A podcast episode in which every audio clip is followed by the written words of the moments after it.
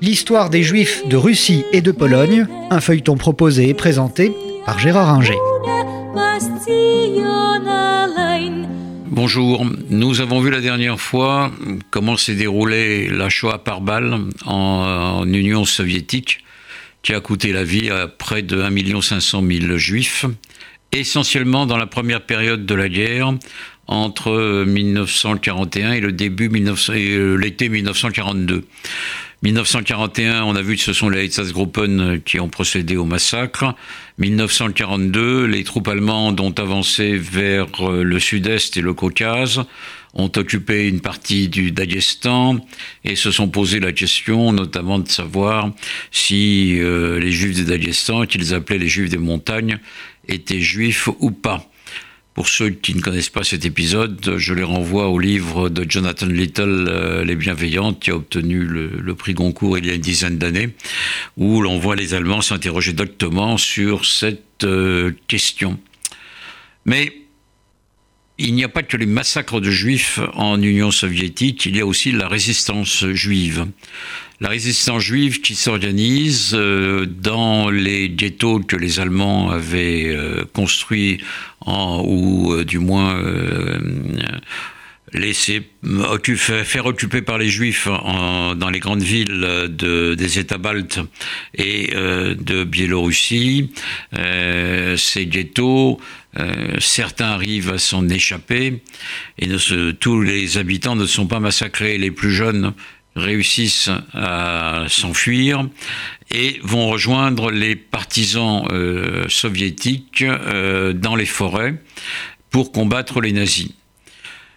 Contrairement à ce qui se passe en Pologne, ils sont acceptés par les partisans à la demande du pouvoir dans beaucoup de cas, parce que les antisémites ne manquaient pas non plus euh, chez euh, les partisans, et beaucoup se battent, euh, certains meurent au combat, d'autres survivent, et on a l'exemple d'Abba Kovner, ce jeune homme qui, est sorti, qui a réussi à s'échapper du ghetto de Vilno pour rejoindre les partisans, et qui a écrit une œuvre poignante sur tout ce qu'il a vu. Donc euh, ces partisans se battent de la même façon des juifs sont évacués des zones euh, qui allaient être occupées par les nazis pour être évacués avec tous les professionnels spécialisés et les usines vers la Sibérie et euh, l'Asie centrale. C'est ainsi, par exemple, que Marie Calter, qui euh, est né à Varsovie, mais qui se trouvait avec sa famille dans la zone de la Pologne occupée par l'Union soviétique en septembre 40, a pu ensuite, au moment de l'invasion allemande, être évacué vers euh, Tashkent, la capitale de l'Ouzbékistan, en Asie centrale. Et beaucoup de juifs ont été sauvés euh, de la sorte parce qu'on avait besoin d'eux en Union soviétique, parce qu'ils étaient des professionnels de l'industrie, des ingénieurs, des ouvriers spécialisés. Et euh, eux aussi ont pu avoir, ont pu avoir la vie sauve.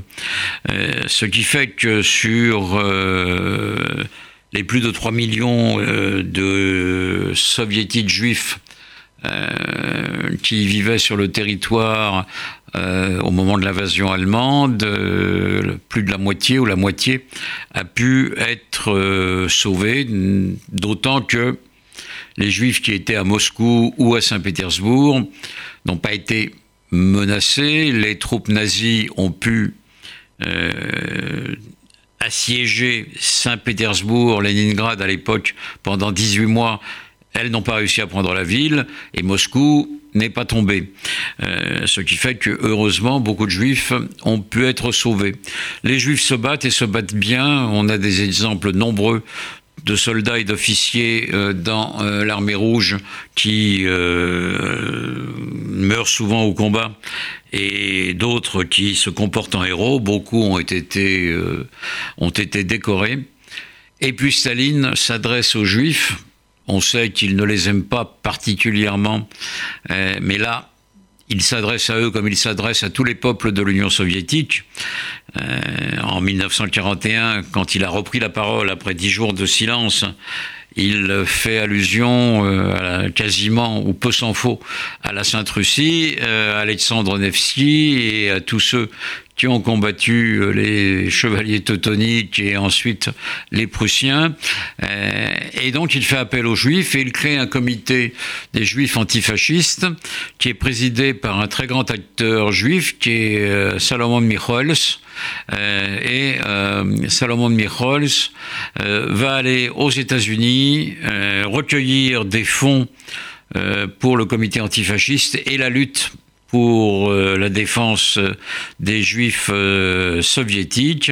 Il va collecter des fonds importants, il va être aidé. Ces fonds vont naturellement servir à l'Union soviétique pour combattre les nazis, pour armer ses troupes et les partisans. Et la mission va être, réussie largement par Salomon Michols et les autres membres du comité de vigilance antifasciste des Juifs euh, d'Union soviétique. Euh, les troupes de l'armée rouge vont avancer ensuite à partir de 1943 rapidement.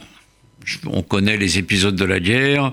Stalingrad, fin 42, début 43, avec la chute de l'armée de Van Paulus qui se rend avec 600 euh, 000 hommes.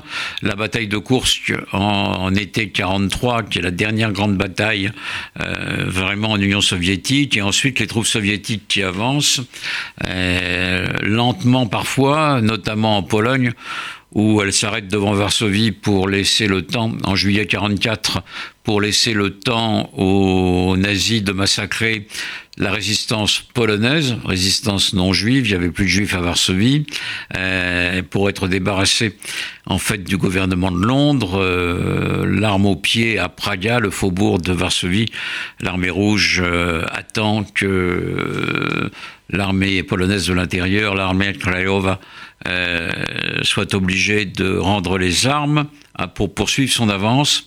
Et en janvier 1945, fin janvier 1945, elle libère le camp d'Auschwitz et les camps euh, polonais, largement vidés euh, de leurs occupants, les Allemands ayant procédé à une marche de la mort pour euh, les principaux groupes de survivants, notamment Auschwitz.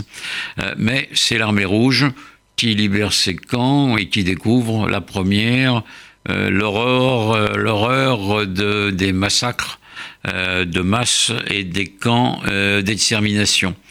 Il ne faut pas l'oublier, euh, c'était pas son but guerre, mais elle ne s'est pas non plus mal comportée à l'égard des survivants qu'elle a, qu'elle trouvés. Là-dessus, il faut savoir que beaucoup doivent la vie à l'armée rouge, qu'ils aient été libérés sur place ou qu'ils aient été ensuite contraints à la marche de la mort, parce que c'est l'avance des troupes soviétiques qui a permis à beaucoup de juifs de, de survivre. Euh, donc là-dessus, on voit clairement que euh, l'armée rouge a joué un rôle clé qu'il ne faut jamais oublier. mais après 1945, la situation en Union soviétique va changer complètement.